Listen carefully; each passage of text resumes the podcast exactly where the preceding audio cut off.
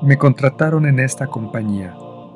Sí, lo sé, fue por mi cuerpazo. Solo en eso se fijaron en la entrevista.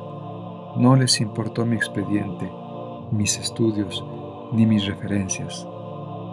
Me contrataron, es cierto, nunca lo dudaron, pero me mandaron al call center.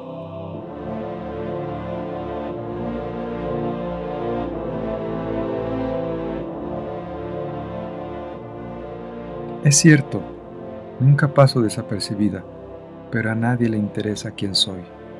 Lo supe cuando en la secundaria un niño circuló un papelito con mi nombre que decía, cuerpo de tentación, cara de arrepentimiento.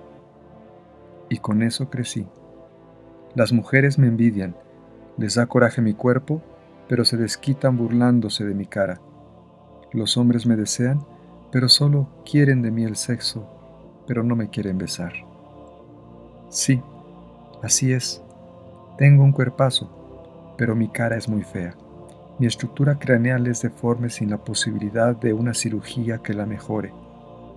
Es como estar atrapada en algo que no sé qué es. Verme desnuda frente al espejo es ver a dos personas, la del cuerpo y la de la cara.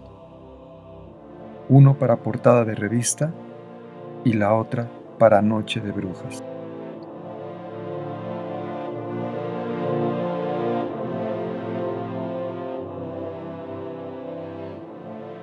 Yo quisiera ser una, cualquiera de las dos, pero solamente una, la que se exprese, la que con todo su ser grite, esta soy yo, la que luzca su figura sin morbo ni pretensiones, la que con un entallado vestido y tacones rojos exprese su libertad a través de todos sus poros, alguien que se sienta en armonía con la vida alzando sus manos, gritando con sus piernas, reventando cada una de sus venas para dejar volar toda su sangre al cielo.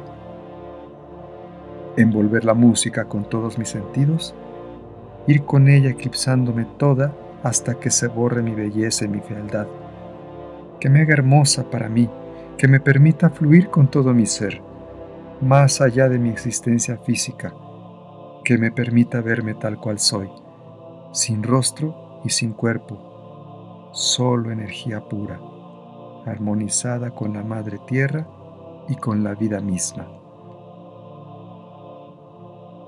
Así es, hacia allá quiero fluir, con mi propia expresión, bailando con mi vestido y con mis tacones rojos.